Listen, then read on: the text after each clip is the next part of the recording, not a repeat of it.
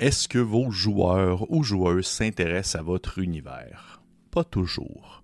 Moi-même, je dois l'avouer, je ne suis pas un, joueur qui va facilement euh, s'intéresser, être impliqué dans l'univers dans lequel se déroule la partie. quand je dis univers, je parle au sens large, les implications et tout ça. Comme bien d'autres, je suis souvent limité au concret, dans la réaction de ce qu'on accomplit clairement dans le jeu, de ce qui se trouve directement devant mon personnage, sans nécessairement faire des longues euh, réflexion ou, élaboration sur ce qui peut se retrouver euh, dans un autre euh, continent ou un autre pays, ou même le fonctionnement logique de l'univers en soi.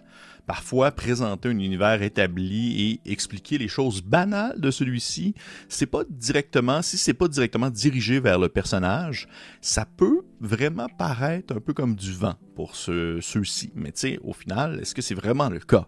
Est-ce que c'est seulement une minorité de gens qui sont désintéressés par les implications des personnages dans l'univers?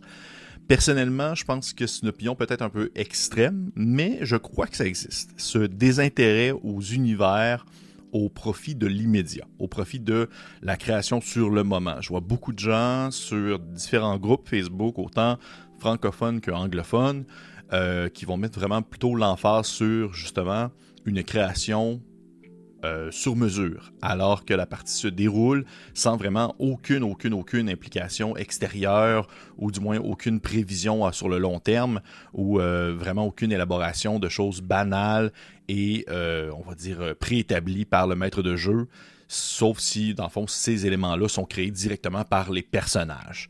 Et bien que je pense qu'il peut y avoir des joueurs et des joueuses qui ne ne se soucient pas vraiment de ce genre de choses, je pense pense pas que ce soit la règle générale. Si désintérêt il y a, je crois que c'est logique de croire que le maître de jeu et les joueurs et les joueuses ont un rôle à jouer là-dedans. Dans le sens, autant le maître de jeu que les joueurs et les joueuses, s'il y a un, désintérêt sur euh, la politique de tel royaume ou sur euh, les mystères qui se cachent dans, euh, on tel endroit de telle ville, si c'est pas impliquant les joueurs ou si c'est pas impliquant les personnages dans l'immédiat, peut peut-être avoir un certain désintérêt, mais c'est un travail qui se fait dans les deux sens, autant pour le maître de jeu que pour les personnages c'est à chaque bar en fait. Chaque bar doit donner du sien pour réussir à mettre en scène un univers qui pourra intéresser à la fois le maître de jeu et les joueuses et les joueurs. Je pense qu'il y a peut-être un échec dans le, la compréhension, l'appréciation et même aussi la mémorisation de ce type de détails-là sur les petits éléments à soulever sur, exemple, euh, la, culture naine dans telle partie ou dans tel euh, type de jeu, dans tel euh, univers créé par le maître de jeu, ou encore une fois le, l'aspect culinaire des elfes, ou même euh, un petit accroche de scénario qui finalement ne fait pas mouche et qui n'intéresse pas nécessairement les joueurs euh, et les joueuses, et donc par le fait même leurs personnages. Et moi-même, j'ai mon rôle à jouer là-dedans. Je me rends compte que des fois, souvent même, quand je suis joueur, je peux avoir de la difficulté avec ça. Je peux avoir de la difficulté à me sentir accroché, à avoir le réflexe de garder en tête certaines choses euh, en lien avec l'univers si ce n'est pas directement situé devant moi. Et ainsi, aujourd'hui, je tente de vous donner quelques astuces pour favoriser l'intérêt de vos joueurs et joueuses à votre univers de jeu. Comment les, les intégrer, les sentir impliqués, créer justement une implication de leur part dans l'univers en soi. La première chose à considérer, c'est quelque chose que j'ai lu récemment et dont je suis foncièrement d'accord. Il faut se concentrer sur ce que vous pouvez contrôler. Il faut se rappeler que en tant que maître de jeu, en tant que meneur ou meneuse, notre contrôle demeure assez limité si on, doit, si dans le fond, on se concentre sur les personnages. On ne peut pas vraiment avoir une main prise sur les décisions des personnages et par conséquent les joueurs et les joueuses. Ils ne sont pas nos pièces, ils ne sont pas nos, nos personnes. Justement, ce n'est pas des personnages non joueurs qu'on peut manipuler et euh, faire déplacer comme bon nous semble. Et de tenter de d'ordre ou de les forcer à prendre une direction spécifique ou même de leur enfoncer des émotions dans la gorge, chose qui peut vraiment arriver souvent dans des parties, plus on impose, plus on ressent une résistance. Plus on va forcer, plus la résistance sera désagréable pour tout le monde et le désintérêt omniprésent. C'est une perte de temps et d'énergie. Et je ne dis pas ça de façon accusatrice. Loin de là. Je suis persuadé qu'une grande partie des meneurs et meneuses ne vont pas adopter ce type de comportement de façon consciente. Mais c'est le genre de choses qui peut arriver.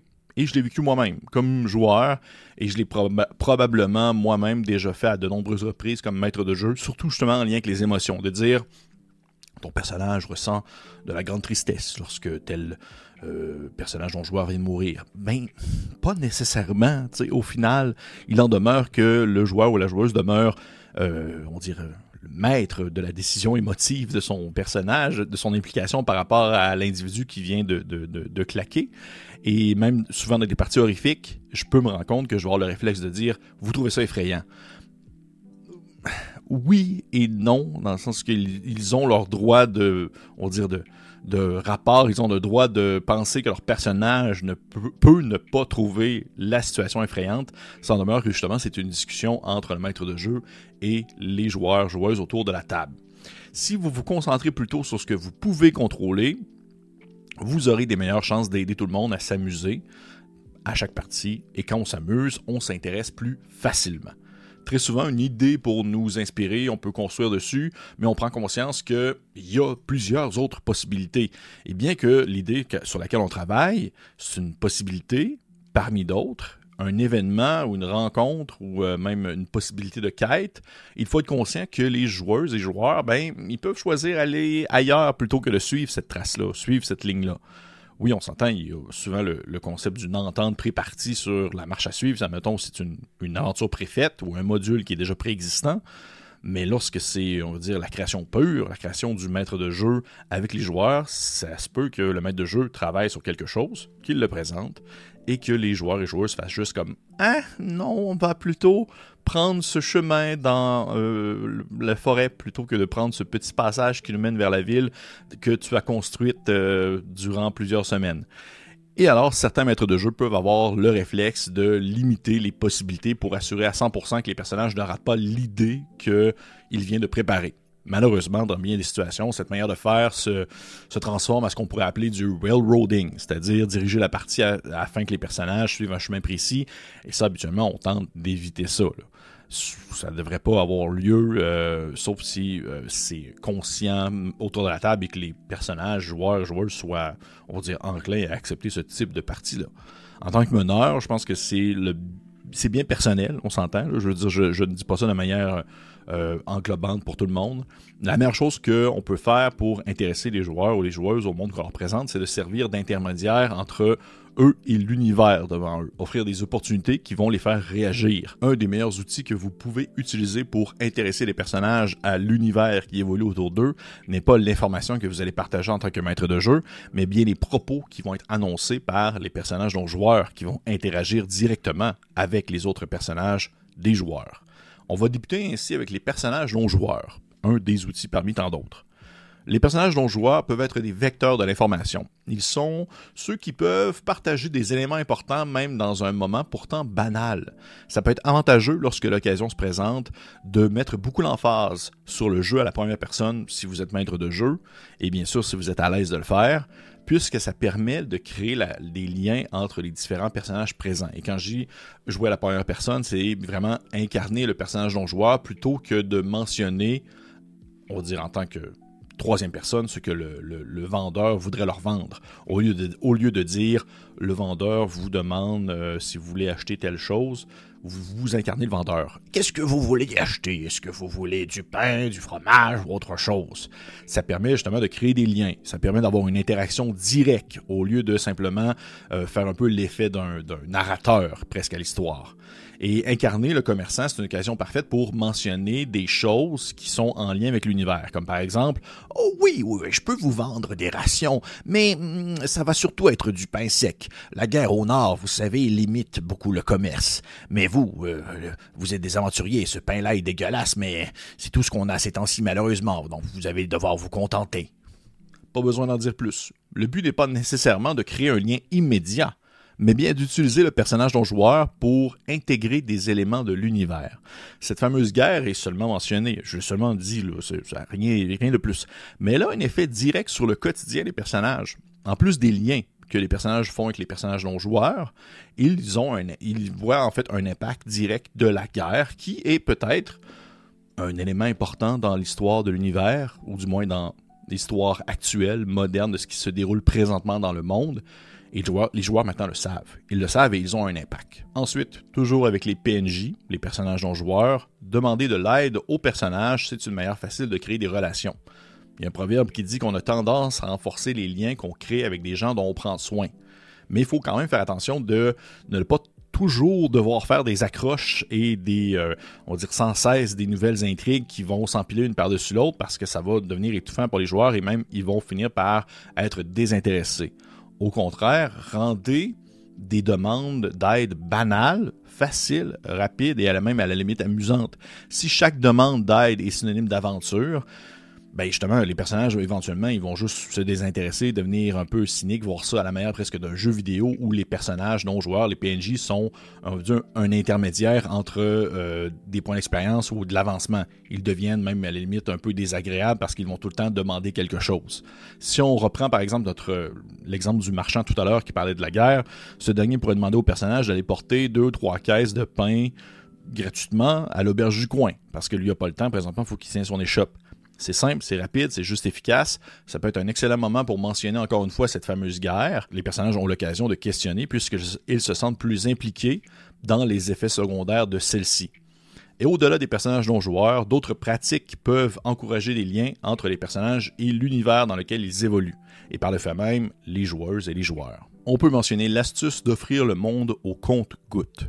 La première chose à garder à l'esprit, c'est que les joueurs les joueuses, ben, ils ont quand même une courte durée d'attention. On s'entend là. Devoir expliquer cette fameuse guerre dont je fais mention, qui ravage le Nord pendant cinq minutes, sans arrêt, euh, avec toutes les implications, les personnages non joueurs et tout ça, puis les grandes forces en place, c'est sûr qu'ils vont pas se rappeler de tout. Et même, et au pire des pires, ils vont juste décrocher. Pourquoi? Parce que c'est pas immédiatement lié à eux. C'est pas directement concret. Même si ça peut être bien intéressant les personnages, les joueurs, joueuses sont plus susceptibles d'assimiler, de mémoriser, de s'intéresser à des idées si elles sont présentées sur des éléments plus petits et plus compréhensibles sur le long terme, à mesure que la partie avance. La fameuse guerre, on commence à l'expliquer via ses répercussions, avec le fameux pain, et ensuite via des récits, des expériences, et finalement, ils peuvent être directement impliqués dans celle-ci ou assez brillants pour faire les liens entre les répercussions secondaires de la guerre sur leur quotidien. Il y a également la possibilité de faire en sorte que l'histoire, le monde qui tourne autour des personnages, soit des récompenses pour eux. Objets magiques, objets étranges, équipements uniques, ce sont des éléments qui assurent un intérêt immédiat, c'est réel, c'est physique, c'est tangible, on est là, c'est une des choses qui est le plus accrochable pour les joueurs, c'est l'une des choses sur lequel ils vont se jeter le plus facilement. On va reprendre l'exemple de cette fameuse guerre. En voyage, les personnages tombent sur des vestiges d'un affrontement entre les soldats locaux et des éclaireurs d'une armée ennemie. Au sol sont jonchés l'équipement, les armures et les cadavres de plusieurs guerriers décédés. Des oiseaux charognards se délectent des restes. Parmi les morts, les personnages trouvent des objets quelconques, excepté pour l'officier de l'armée ennemie qui possède une armure frappée d'un symbole qui représente une divinité que les personnages ne connaissent pas. Oh, implication de l'univers, qui est cette divinité? L'appât est lancé et la curiosité est présente. Les personnages peuvent garder l'armure. C'est concret, c'est physique, c'est prenant, c'est une bonne armure. Elle est peut-être même magique et elle a une, une signification directe dans l'univers. Ils, ils peuvent même découvrir une lettre sur le corps de l'officier en question, une carte qui mène vers un avant-poste caché ennemi en plein cœur des terres où se trouvent les personnages. Mais quoi? Que vont-ils faire de cette information? Est-ce que ce sont des infos sur ce sont des infos en fait sur le monde au compte-goutte qui ont été donnés à mesure que la partie avance. C'est physique, c'est tangible, via des objets que les personnages peuvent garder sur eux. Et là, ils peuvent décider un peu ce qu'ils font de l'information qu'ils ont présentement. Oui, il y a toujours la possibilité qu'ils vont s'en foutre, mais à un certain point, on joue pour quand même avoir du plaisir et on crée une certaine implication. Mais il y a quand même beaucoup de chances aussi qu'ils vont se sentir impliqués et qu'ils vont vouloir réagir à ce qui vient de se dérouler devant eux. Et voilà. C'était la première partie, en fait, de intéresser les personnages. C'est, euh, j'ai décidé de faire cette, euh, cette série-là ça va seulement être deux vidéos, cette série, mais ça va seulement être deux vidéos. Et euh, je voulais vraiment la scinder en deux parce que c'est assez lourd, c'est assez euh, beaucoup. Je parle beaucoup, j'ai l'impression que je parle beaucoup, euh, pas avec quelques exemples et tout ça. Donc je voulais être sûr que ça soit le plus clair et le plus limpide possible. Dans la seconde vidéo, je vais continuer avec d'autres exemples en, en s'éloignant un peu plus vraiment des personnages non joueurs pour aller dans l'animation en soi de la partie et de la manière de présenter l'univers pour que celle-ci, pour que celui-ci soit intéressant pour les personnages, pour qu'ils se sentent accrochés. Et je vous avoue que c'est, je trouve ça vraiment important à faire une vidéo parce que moi-même, j'ai vraiment énormément, comme je l'ai mentionné au début, beaucoup de difficultés à m'accrocher à l'univers en soi. Et euh, je trouve ça intéressant d'aller chercher des astuces ici et là pour les présenter parce que je sais que sur moi, ils peuvent fonctionner et en espérant qu'ils peuvent fonctionner également sur vous. Donc, hey, c'est pas plus compliqué que ça. J'espère que vous avez apprécié cette première partie. Si jamais vous avez trouvé ça intéressant, je vous encourage fortement de le partager. C'est pas un sujet que je vois souvent en vidéo francophone. J'ai lu énormément d'articles sur euh, le, sujet en soi, surtout dans, encore une fois, l'excellent blog d'Alexandrian, euh, qui fait mention également dans un vieux, vieux post euh, qui date même avant 2010. Et j'espère que vous avez peut-être appris des choses, peut-être que vous allez prendre des notes, Quoi qu'il en soit, dites-le en commentaire, je serais très curieux de le savoir. Euh, si jamais ce n'est pas fait, bien sûr, likez, partagez, commentez. Petit pouce vers le haut. Et pour les autres, on se dit à la prochaine partie.